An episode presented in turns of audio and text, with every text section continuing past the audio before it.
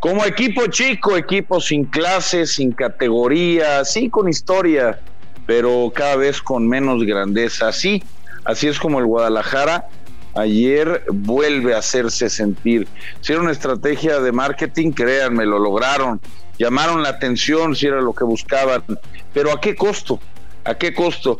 Una vez más el Guadalajara demostrando que esos valores que tanto a Mauri como Ricardo, como Marcelo pregonan y hablan y dicen, ahí están. Espero, espero que no haya sido culpa de ninguno de ellos. Espero que nadie de los directivos importantes haya tenido la brillante idea de mofarse y de meritar el título del Atlas. Si fue alguien de comunicación, las consecuencias tendrá que pagar. Lo cierto es que para todos el Guadalajara ha quedado mal y una vez más ha demostrado que eso de grande cada vez está más en duda. Guadalajara, Guadalajara, sabes pura tierra mojada.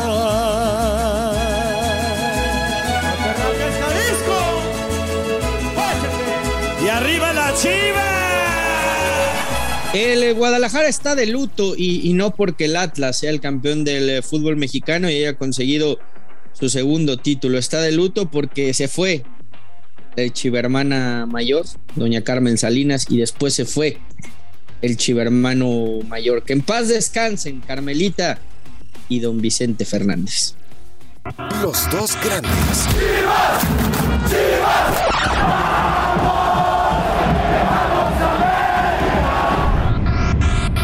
podcast con Fernando Ceballos y Raúl El Pollo Ortiz, exclusivo de Footbox.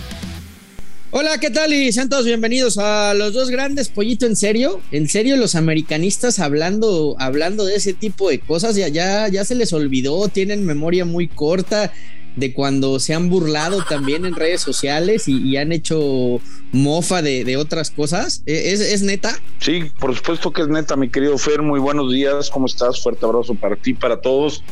Creo que hay momentos hay, momentos en los que vale la pena callar, ¿no? O sea, me recuerda esa, esa imagen de don Ramón en el Chavo del Ocho cuando le dice, ya, ya, tranquilo, ya, ya ciérralo, ya ciérralo. Y creo que el momento de cerrarlo eh, y para verse bien eh, para el Guadalajara era ayer. Estoy totalmente de acuerdo que no les haya gustado que el Atlas haya salido campeón, pero incluso, incluso los equipos grandes, los equipos importantes, cuando el acérrimo rival gana, hacen una felicitación. Si quieres diplomática, si quieres queda bien, pero la hacen, la dan y la dan con eh, cierta categoría.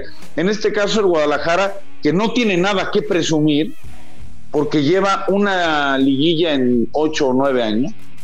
Bueno, creo que era el momento para que, para que se callaran, para que felicitaran, para que reconocieran, y para que se pusieran a trabajar. Ahora, como lo decía en la editorial, yo de verdad espero que a Mauri, Ricardo, Marcelo y todos y cada uno de los directivos que componen eh, y dirigen al Club Deportivo Guadalajara no hayan tenido pues nada que ver. Habrá que ver de quién fue la brillante idea. Pensar correcto es lo que hago. De felicitar de esa manera al, Atlas, porque van, muy en contra. Una cosa es una cosa es burlarte de un clásico, una cosa es burlarte de un. A ver, o sea. Se logró el objetivo, ¿eh? Se logró el objetivo y me dirás lo que quieras. El Atlas acaba de ser campeón del fútbol mexicano y Chivas fue tendencia a nivel nacional, ¿eh?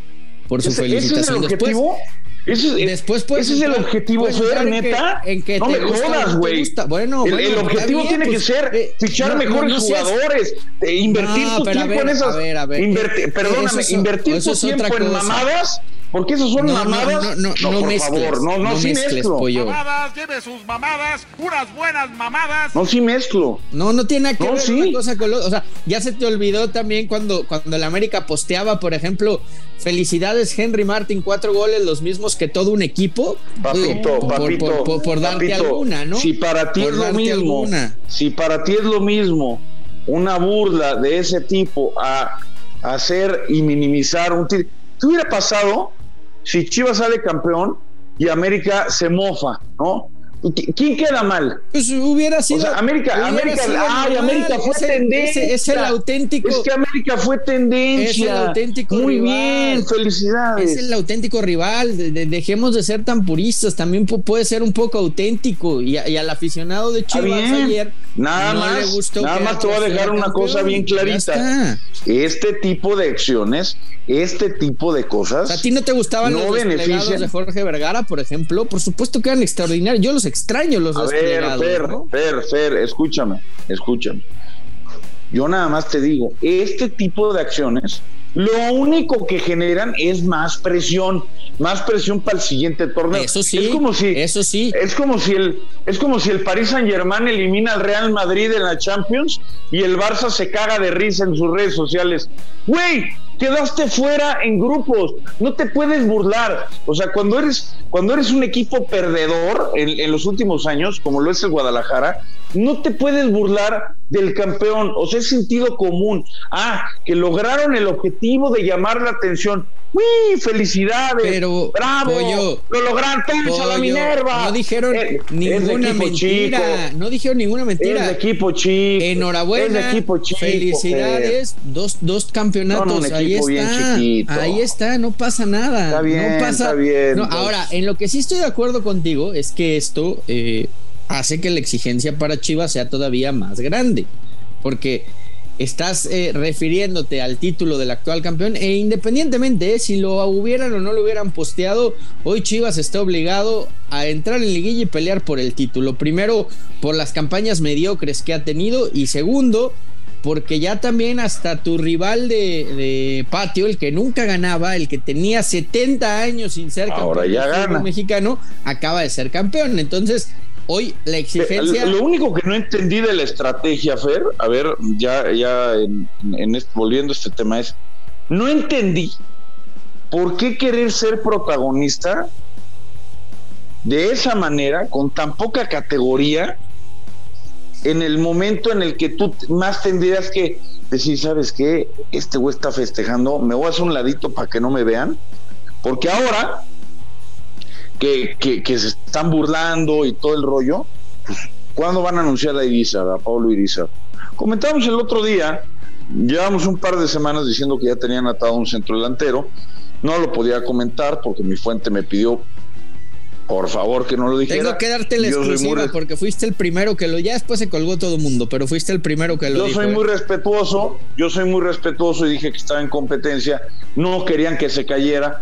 Si yo hubiera querido que el fichaje se cayera, pues lo hubiera ventilado, ¿no? Creo que fui respetuoso con mi fuente, fui respetuoso con el Guadalajara, con Paolo y con la directiva de Dorado. vamos a, recordar cómo lo decías. así lo adelantaba el Pollo Ortiz en los dos grandes. De cualquier forma te puedo confirmar que él no, no va a volver, ya tienen un centro delantero, el nombre me lo reservo. Ay, sigues no, lo puedo, no lo puedo, sigues no lo puedo mencionar. pero, estamos hablando de fichajes ideales. Ahora sí ya lo puedes contar, Pollito. el tema de, el tema de Paolo Irizar, se ha hablado de, del Mudo Aguirre, se ha hablado de Sebastián Córdoba, se habló incluso hasta de Carlos Vela, ¿no? Cuando eh, no estaba, no había renovado su contrato con Los Ángeles, pero bueno, es Paolo Irizar, este delantero mexicano que puede jugar un poquito en banda, puede jugar como, como nueve o como segundo punta, eh, llegará al Club Deportivo Guadalajara, es cuestión de, instantes, el arreglo, el acuerdo se cerró hace un par de semanas, eh, y bueno, es una petición expresa ¿no? de, de Marcelo Michele Año y de la directiva del, del Guadalajara. Habrá que ver qué otros llegan, porque si tú te burlas, te mofas, te metes presión y tres jugadores del ascenso, con todo respeto para Paolo, que ojalá logre llevar su carrera hacia donde, hacia donde pintaba que iba, pues caray, o sea, a Chivas se le acaba el tiempo, ¿eh? Ya, es, ya estamos a 13 de diciembre. ¿Hace cuántos días quedó eliminado el Guadalajara? y se, habló, mucho del tema Córdoba Antuna y ahora Fer parece que ese tema se cae a pedazos que la directiva del América y del Guadalajara han escuchado a la afición que al principio le estaba valiendo madres y ahora parece que Chivas dice ok yo ya no quiero Antuna no cuento con él pero entonces necesito refuerzos. Y el posible cambalache por el Piojo Alvarado se hace cada vez más latente. El tema es, eh, es ese, ¿no? Que, el, que el, el intercambio maldito parece que por lo menos directo no se va a hacer. Yo por lo que sé, Chivas sigue muy atento a lo de Córdoba y van a tratar de llevarlo. Eh, Están buscando. Aunque Córdoba ya está cerca de Tigres también. Están buscándole acomodo a Antuna para, para poder traer a Córdoba, ¿no? Creo que por ahí pasa el, el, el, hecho de que todo se enfrió y lo platicábamos el otro día. Ahora, en esto, en lo único que sí estoy de acuerdo contigo es que eh, la presión ahora para Chivas y, y, no es por el desplegado, insisto, a mí estas acciones desde que las empezó Jorge Vergara, que en paz descanse con el lindo gatito, por ejemplo, a mí me encantaban, le, daba otro sabor distinto al fútbol mexicano, en donde estamos acostumbrados, lamentablemente, pollo, al otro extremo también, ¿eh? a que aquí todos son compadres, todos son amigos, aquí las rivalidades no existen y se las pasan por el arco del triunfo. Tú que criticaste tanto el intercambio maldito y que te estuviste tanto en contra de que se diera, pues bueno, que, que, alguien le venga a meter un poquito, un poquito ¿eh? de sabor a la rivalidad, creo que a veces tampoco, tampoco es malo siempre y cuando esto no pase. Es, no que, pase es que creo que hay formas. Nivel. Creo que hay Está formas, bien, pero es- yo, es- yo es estoy de acuerdo que la rivalidad, tu punto. las rivalidades se Para mí- deben, se deben de alimentar, no de esa Para manera. mí, este tipo de. A mí me gustan. Respeto que a ti no te gusten y que no estés de acuerdo. Cada quien. Yo creo que en este fútbol mexicano, en donde todos son hermanos y todos son compadres, y es un club de Toby en donde no pasa absolutamente nada, pues a veces este tipo de cosas le meten por lo menos un poquito de sabor. Hacen un poquito que, la rivalidad se note, tanto dentro de la cancha co- como fuera de ella. Insisto, sin que esto se malentienda, porque también hay, hay aficiones que esto se lo toman personal y, lo vuelven en actos de violencia, lo cual también es una reverenda estupidez. Pero bueno, dicho esto, lo, otro que me quedó claro ayer y que a muchos tampoco le gustó es que Rodolfo Pizarro se caga de ganas de volver en, a de Guadalajara. Le suelta otro tuit al Atlas diciendo que, que gana el segundo equipo de Guadalajara. Y, y pues creo que, ¿Cómo? Pero, y creo que el mensaje pero está entonces claro. querrá volver a los Leones Negros, ¿no? No, él quiere de la UDG. Él quiere volver a Chivas. Yo sigo sin entender Ajá. por qué Chivas no, no hace un esfuerzo en verdad por traerlo. Un tipo que, que te puede llegar gratis con un salario alto, pero bueno, condicionado a un año, que es lo que le queda de contrato en el Inter Miami, y después en base a rendimientos, una negociación dependiendo de cómo le va, ¿no?